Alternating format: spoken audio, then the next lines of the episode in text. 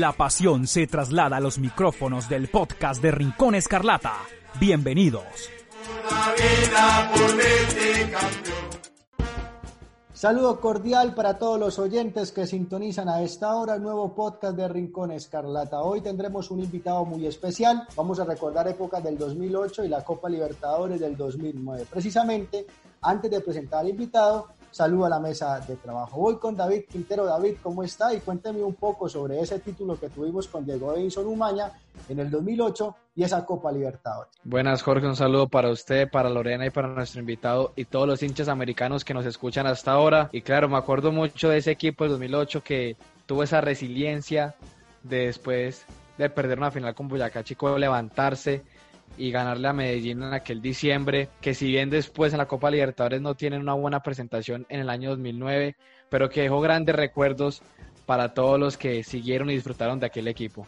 Se integra hasta ahora con nosotros Lorena Bravo. Lorena, ¿cómo está? Bienvenida y qué información tiene más sobre el invitado de hoy. Hola Jorge, cordial saludo para usted y toda la mesa de trabajo para nuestro invitado. Y si específicamente este es un jugador de Valledupar que ha tenido eh, bastante trayectoria en el fútbol profesional colombiano, igualmente en Argentina. Disputó esa tan anhelada final en 2008 y también tiene mucha experiencia en Copa Libertadores. Así que bienvenido. Señoras y señores, esto es Rincón Escarlata y vamos de inmediato con David Quintero, quien tiene al invitado de hoy. Así es, Jorge, estamos aquí con Wilmer Parra, cadena campeón con América de Cali en aquel diciembre del 2008. Y bueno, Wilmer, bienvenido al podcast de Rincón Escarlata y cuéntenos, ¿cómo lo trata usted esta coyuntura inesperada? ¿Cómo va con la pandemia? ¿Qué más, David? Un saludo para todos. No, bueno, ha sido, ha sido difícil, ha sido difícil. Creo que este tema nos ha afectado a todos. Pero bueno, hay que tener en cuenta y sacarle también lo positivo a todo esto, ¿no? Hay cosas también por que a algunos le, le, favorecieron. Entonces, siempre hay que sacarle positivo de las cosas y darle gracias a Dios, primero que todo, a, a, que estamos bien de salud, a que hoy estamos compartiendo hoy esta, esta, esta videollamada. Bueno, bueno, para entrar entonces en materia y hablar acerca pues de la América de Cali, ¿cómo se da, digamos, esa llegada de Wilmer Parra Cadena? Porque analizando su trayectoria, casi usted inicia en el Junior, según la investigación, y en Argentina prácticamente que usted se hace como jugador. ¿Cómo llegó usted, digamos, a la América de Cali? ¿Cómo fue ese primer momento y ese acercamiento a los Escarlatas en el año 2008? Bueno, resulta que yo tengo una, un amigo, Felipe Valderruten, bueno, él me hizo la conexión ahí para para Argentina. Yo estaba jugando allá, él fue a probarse en su tiempo, él, no, se le dieron las cosas, se volvió para Cali, entonces seguimos en contacto. Él agarró y me dijo, William, mándate un video, no sé qué, que te está yendo bien, vamos a promocionarte acá para Cali. Y así fue que se dio, él, habló con otro representante y así fue que se dio que yo viniera acá a la América de Cali a probarme, ¿no? Porque era un jugador que no, lo conocía nadie, Wilmer Parra no, no, un jugador desconocido para todo el mundo, entonces Llego acá, me probé, bueno, el profesor Umaña le, le, pareció muy interesante la, propuesta que le presenté ahí como en la cancha, entonces le interesó y así fue, así fue que se fue dando. Entonces, llegar a esta institución, una institución grande como América de Cali, entonces eso fue increíble, eso fue un golpe anímico muy bueno para mí, ¿no? Como jugador de fútbol, llegar a, esa, esa, institución grande y bueno, ya de ahí fue en camino, en camino a lo que a lo que todo a lo que todos sabemos, ¿no? ¿Dónde fue la clave, digamos, de esa América del 2008, Wilmer? Porque pues usted llega, si usted bien, bien llega a un equipo histórico, llega también un equipo que tenía la necesidad de ser campeón porque hacía mucho tiempo no, no, quedaba, no, no tenía, digamos, esa oportunidad. Y con el profe Umaña, América tuvo un proceso largo y por ahí se adquirieron ciertos jugadores que no eran tan conocidos, digamos, en el fútbol colombiano, pero dieron esa sorpresa, esa combinación entre canteranos, refuerzos, digamos, no tan conocidos, pero que dieron su mejor calibre en esa temporada al punto donde América queda campeón.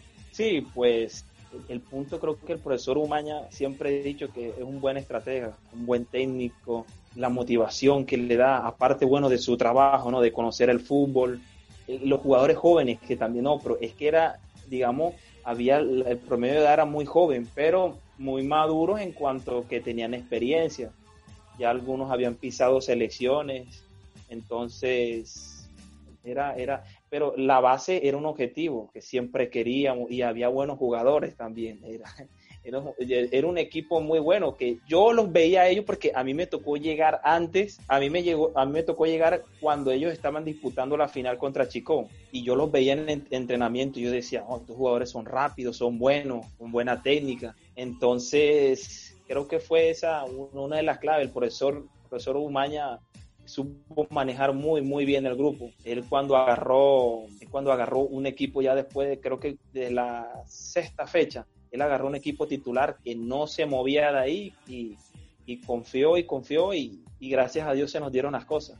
Wilmer, un cordial saludo. Eh, un placer tenerla aquí en Rincón Escarlata. Yo quisiera preguntar cómo influyó su trayectoria en el fútbol argentino para consolidarse y pues igualmente ser campeón con América eh, en la época del 2008, como mencionaban, seis años habían transcurrido de que la América, a pesar de ser un equipo grande, no ganaba. ¿Cómo influyó esa trayectoria en usted y pues precisamente en el equipo? Pues bueno, mi ida ya en Argentina creo que me dio mucho para aprender, creo que hice una base, creo que hice una muy buena base allá en el fútbol argentino en cuanto a divisiones menores. Yo, yo llegué allá a Independiente de Avellaneda, un mundo totalmente distinto, porque yo venía de acá de Valledupar, en ese tiempo, sí, si no estoy mal, creo que así, no había ni segunda división en Valledupar yo me voy primero a probarme a, Junior. A Junior me fue bien, que incluso me iban a fichar, sino que el representante que me saca de Valledupar a, Barranquilla era argentino. Entonces él me dijo, si quedas en Junior, te llevo a Argentina y así pasó. Entonces allá creo que me sirvió mucho la preparación, los dos últimos años, los dos, los dos últimos años fueron buenos. Yo estaba en la tercera división, una, una, una, división muy exigente. Entonces creo que eso, cuando yo llego a América, creo que encajé en el esquema porque era un jugador potente, rápido, un jugador que gambeteaba, que aguantaba bien el balón, lo que necesitaba el profesor. Creo, creo desde mi punto de vista a lo que se asemeja, porque ahí sale una pieza muy fundamental que es el panameño. Entonces, era, era como llegar y encajar, porque llegó Pepe Moreno, otro jugador de jerarquía. Entonces, el profesor en las prácticas yo mostré porque gracias a Dios yo venía de un buen campeonato allá en Argentina, venía de, hacer muchos goles allá en Argentina. Entonces el profe en las prácticas yo también me iba bien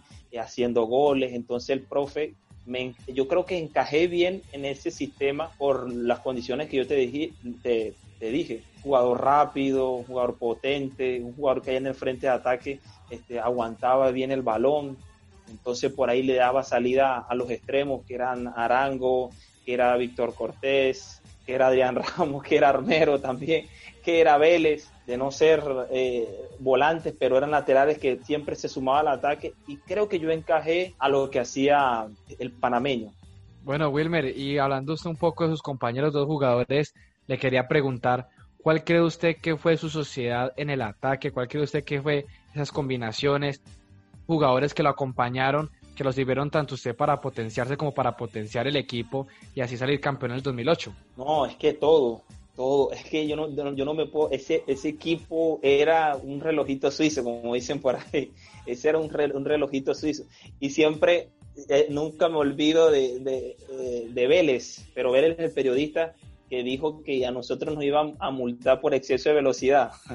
Decía que pero es un equipo rápido, o sea, todo, ahí el único que, que, por ahí era el que le daba la pausa era John Valencia, era el, era el que le daba la pausa, pero era un equipo rápido y John Valencia con su condición, eh, él no necesitaba hacer tanto trayecto para por su condición, su pegada, su visión de juego, un jugador muy importante, pero en el frente de ataque todo, creo que Ramos, yo hacía muchas combinaciones con Ramos, con Ramos yo a veces me pongo a ver videos que, que uno, partidos que uno se le olvida. Yo decía, uy, pero yo jugaba mucho con Ramos, o sea, jugaba en el sentido como que andamos muy, muy compenetrados con Ramos. Esto paré, incluso hicimos muchos goles por esa vía. Y yo me tiraba más como esa banda, yo me tiraba más como esa banda, como Ramos tenía como de asociarse más. Por ahí Arango, Arango era de tranco largo y Arango llegaba como más de sorpresa. Entonces teníamos esas opciones. Mira,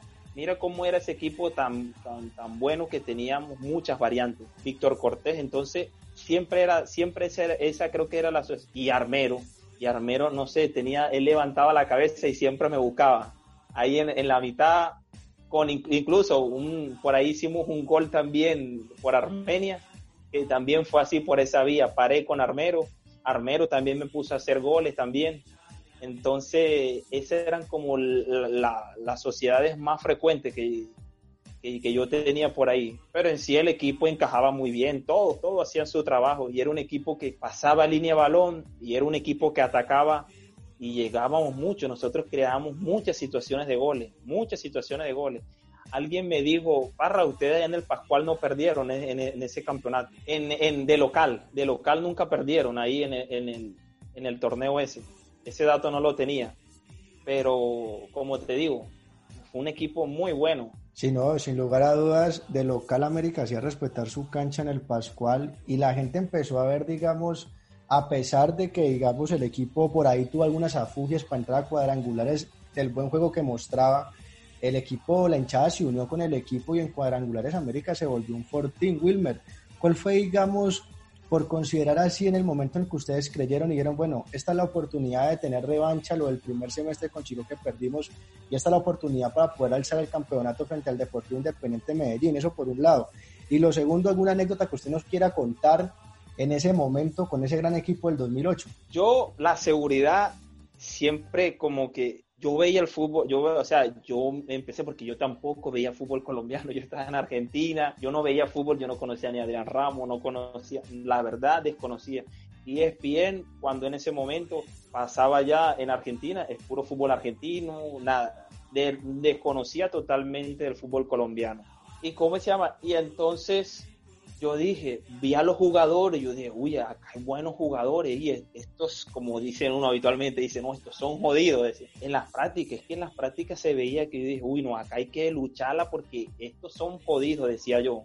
Estos son jodidos, estos son buenos jugadores y jugadores jóvenes. Entonces, yo la confianza siempre la teníamos. Nosotros teníamos un grupo muy alegre, nosotros no, no, no, ahí no había peleas, ahí no habían discusiones. Nosotros teníamos ese 2008 que yo llegué ahí, ese un equipo muy sano, un equipo muy sano y había mucha confianza. No, no, es que, es que era mucha confianza. Nosotros, y Umaña nos transmitía eso. Incluso Umaña a veces nosotros habían partidos que, por ejemplo, íbamos perdiendo 1 a 0 y él en el segundo tiempo nos daba una charla que nosotros salíamos transformados. Eso también eh, tenía bueno el profesor, que él llegaba y y no, no, no te regañaba, o sea, él como que te, explotaba, te sacaba lo mejor de ti, no sé, como que se daba cuenta en qué cada jugador tenía que hablarle lo necesario para, para, para meterlo nuevamente en el partido. Entonces, esa era una de las claves, una de las claves del profe, ¿no?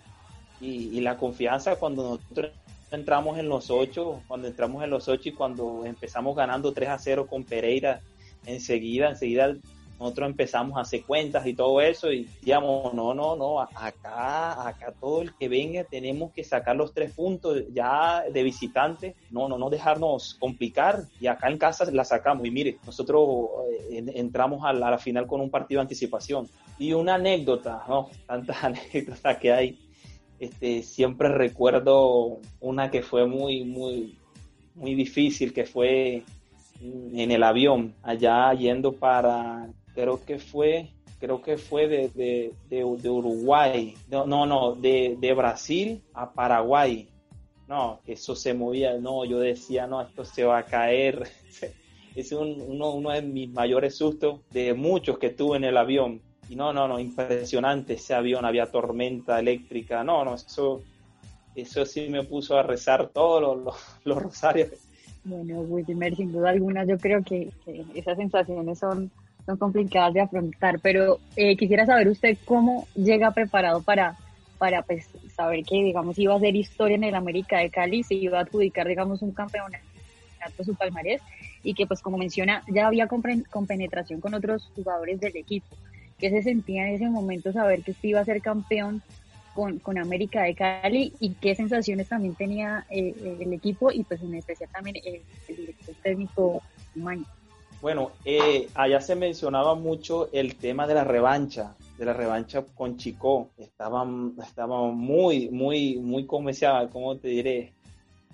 Como muy ansiosos, muy ansiosos y, y, no, pues uno la sensación de, ser campeón cuando ya, ya uno más o menos eh, creo que cuando llevamos 3 a 1, creo que ya la, la serie, cuando yo salí, íbamos 4, 3, a, 3 a 1, iba la serie, ya se estaba acabando, faltaban 10 minutos. Y bueno, me tocó salir porque yo volvía de una lesión y, y todo, entonces salí faltando 10 minutos. Y ya cuando el antes de lo de, de lo que adiciona el, el, juez ahí es cuando uno ya se sentía ahí ahí fue yo personalmente ahí fue cuando me sentí campeón.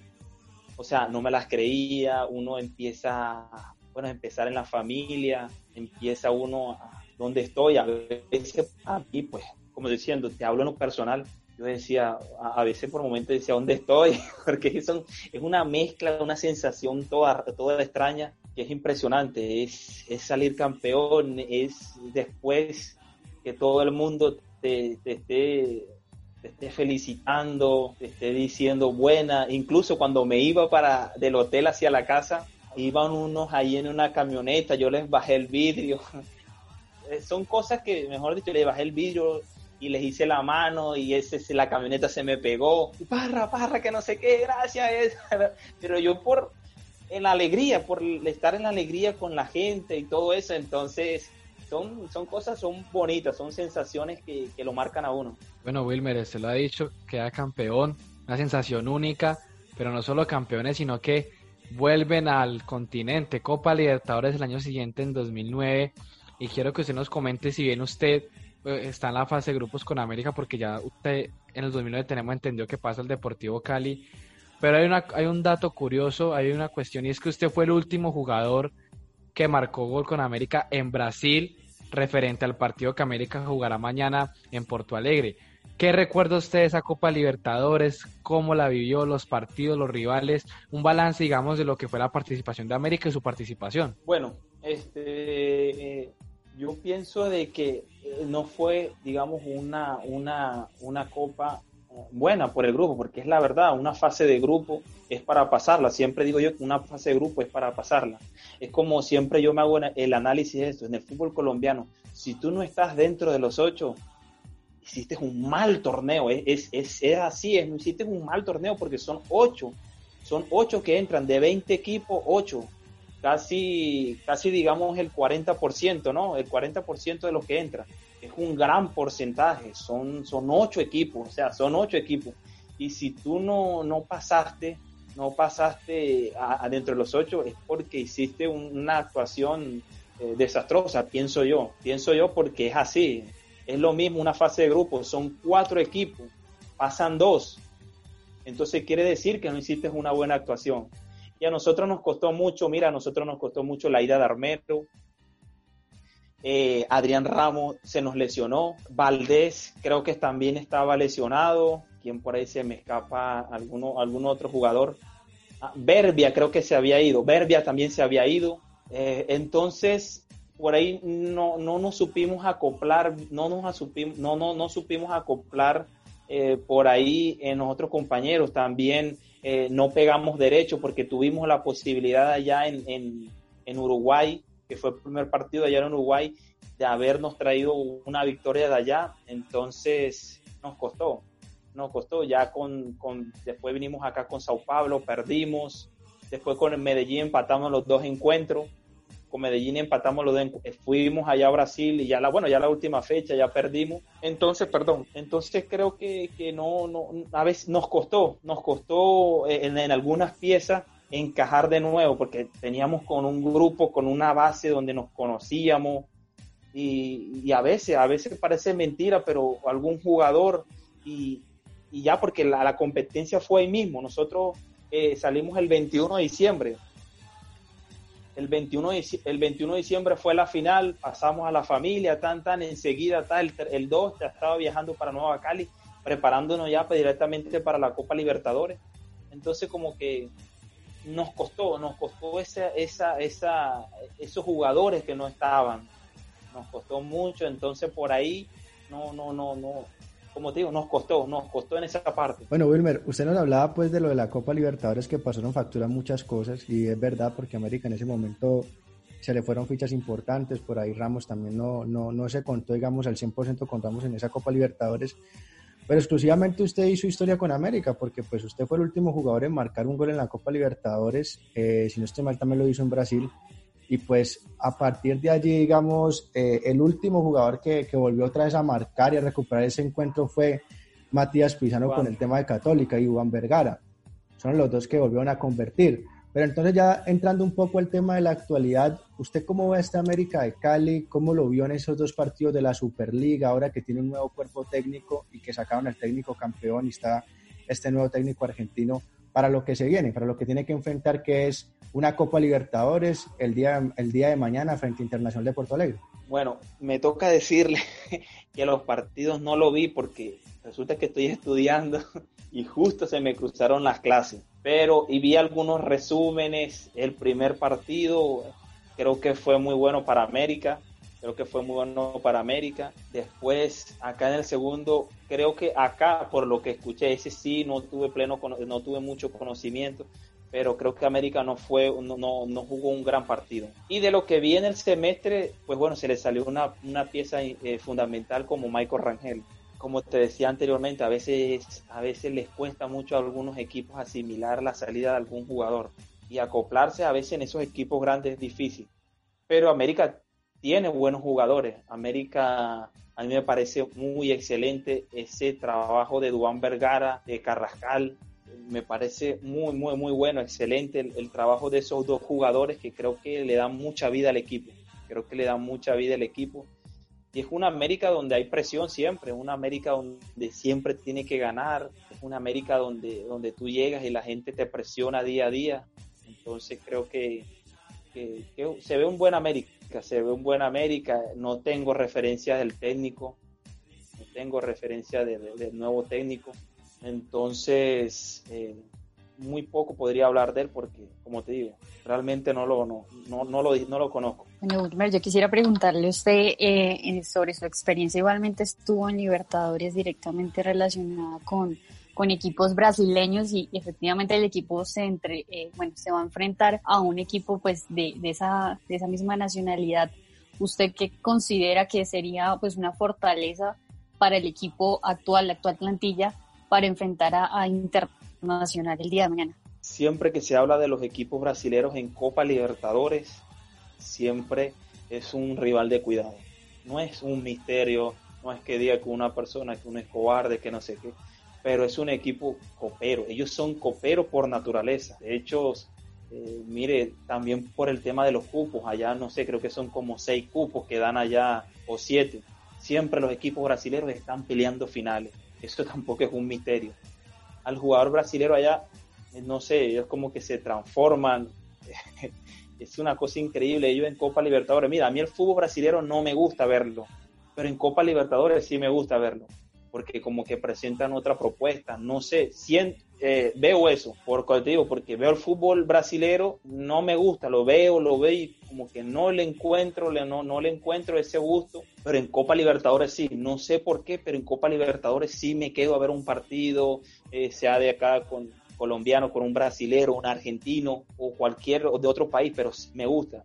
Y en cuanto al tema del funcionamiento todo, es un equipo que hay que tenerle la pelota, un equipo que hay que tenerle la pelota y aprovechar cuando uno tiene, porque esos brasileros te entran por todos lados. Esos salen debajo de la tierra, no sé cómo hacen, pero esos salen bajo la tierra. Eso agarran, te entran por un lado, te, te gambetean por las condiciones que ellos tienen, no, son siempre jugadores de buen pie y, y ahora que le, le, han implementado también en la parte física también. Creo que en, en ese aspecto los equipos brasileños han han, ¿cómo se llama? Se han, han, como que han evolucionado eso, porque no sé si Dunga, Dunga los hacía pasar mucho la línea de balón, era un, técnico, entonces ellos como que ya han creado esa mentalidad que también hay que defender, porque como te digo, es un equipo que te liquida, es un equipo que llega allá y te hace gol, los equipos brasileños no se es rara la vez que se te van en cero. Ellos siempre hacen gol, entonces hay que saberlo aprovechar, tenerle el balón. Creo que América es un equipo que te puede tener el balón, que puede hacerte daño por las bandas con, con Dubán. Creo que en la mitad de la cancha, como te decía, con Carrascal y este muchacho que se me escapa el nombre, Paz, creo que es Paz, también tienen buen pie. Entonces hay que tenerle el, balón a los equipos brasileños. Bueno, Wilmer, ya para ir cerrando un poco esta nota, este gran espacio, Cortico, ¿cuál sería su opinión o qué espera que pueda realizar este América en su regreso a Brasil por Copa Libertad en un partido que usted lo ha hecho con un rival difícil? Eh, usted como, digamos, el jugador que tiene ese cariño por el equipo, ¿qué espera que pueda realizar los jugadores? Y el saludo a la hinchada que siempre está tan pendiente de ese plantel del 2008, un título que se recuerda con especial cariño por todas las situaciones vividas y que siempre, digamos, les gusta a través de Rincón Escarlata escuchar los saludos de, esos jugadores. Bueno, en cuanto al equipo, este, como te dije, tienen condiciones. La verdad, hay muy buenos jugadores, hay muy buenos jugadores ahí. Y, uno espera, ¿no? Que tanto como, un equipo colombiano, nosotros también, eso no, nos ayuda a subir el, el, el nivel, el estatus, creo, que los equipos estén peleando. Mire cómo respetan a Junior, a Nacional. Nacional esa, esa época que ganó Libertadores, que jugaba bien, no, eso es un respeto, entonces eh, eso es lo que uno espera de los equipos colombianos.